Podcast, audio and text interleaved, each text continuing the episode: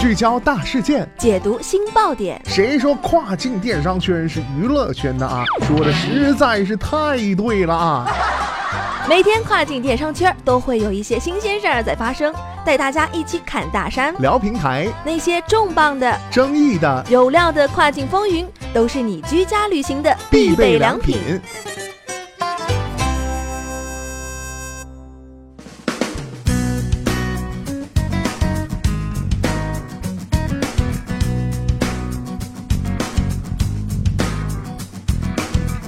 大家好，欢迎收听雨果电台跨境风云，我是佳佳。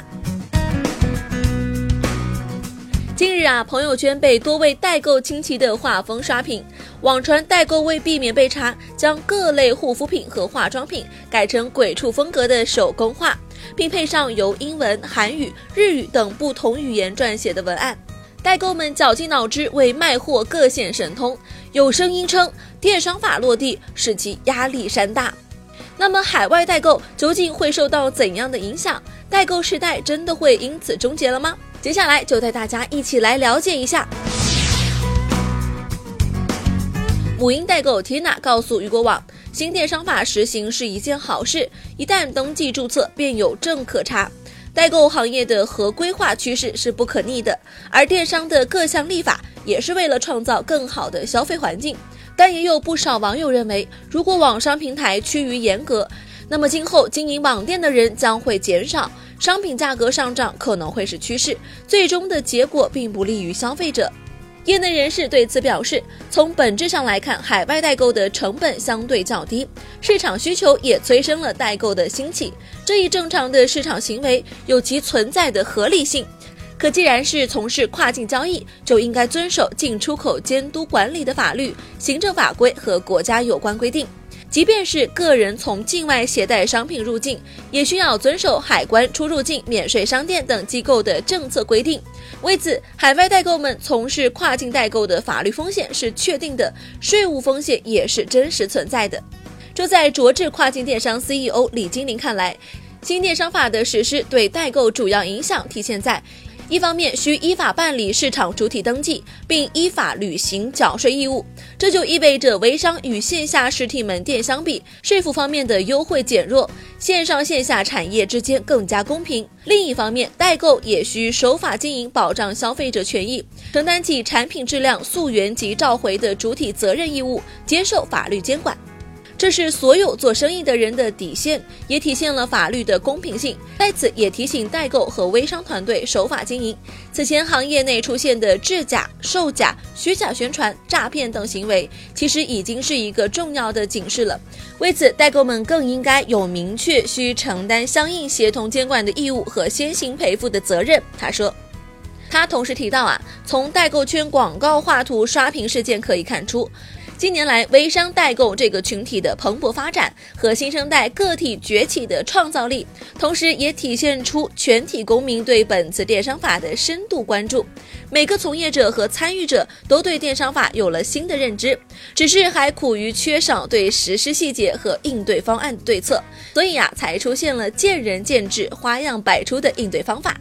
代购时代要终结了，未来何去何从？那么在电商法实施之后啊，从事海外代购的个人将有何选择呢？电子商务研究中心特约研究员、通拓科技集团合伙人李鹏博认为，一方面，朋友圈代购本身属于社交平台，并非典型电商平台，因此可以继续存在。线下批发零售市场虽然一直以来被政府监管。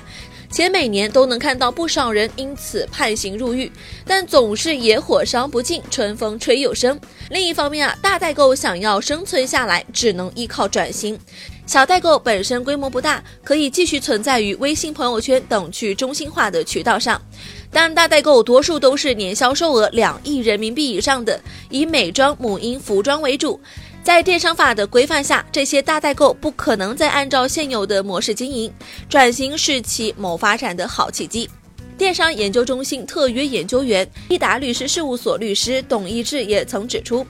目前看来啊，海外代购从业者要么转型为从事跨境电商的小企业，要么偶尔进行少量的代购。他分析到。目前代购们的利润点在于免交关税、消费税，这与以往的执法依据不够明确、执法程度不够到位有关。现在立法已经明确，执行上也没有技术障碍，一旦成本上去了，代购们的优势就会不复存在。因此，长远来看，个人代购生存的空间是会越来越小的。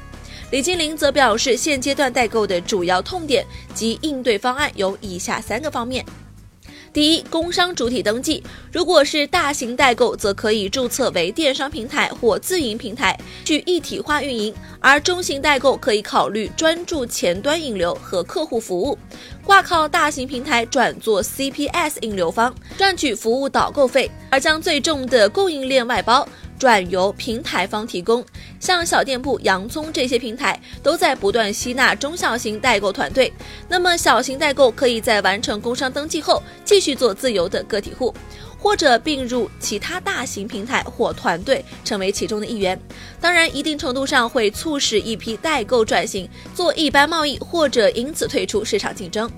第二，跨境申报阳光化。过去代购除了赚取国家间货物的差价之外，还有一部分利润来自灰色清关的避税收入。此次电商法和跨境新政双管齐下，海关还同步公布了对邮政通道和真实支付的配套监管措施，双方面堵住了灰色清关的通道，让大部分传统代购不得不考虑阳光的跨境申报缴税模式。李金玲还指出，新模式下平台主体的海关 ICP 备案资质、海关三单对碰申报通道、阳光收付会个人身份证校验、技术更新能力等匹配能力，就成为了未来市场新的核心竞争力。而这些单一代购不能在短时间马上具备的能力。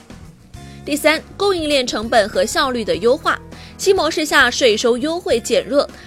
拼的将是整体供应链的成本和效率。则此时原厂直供、规模采购、大宗物流和保税备货带来的采购成本和物流成本优势将被充分体现出来，成为新的竞争力。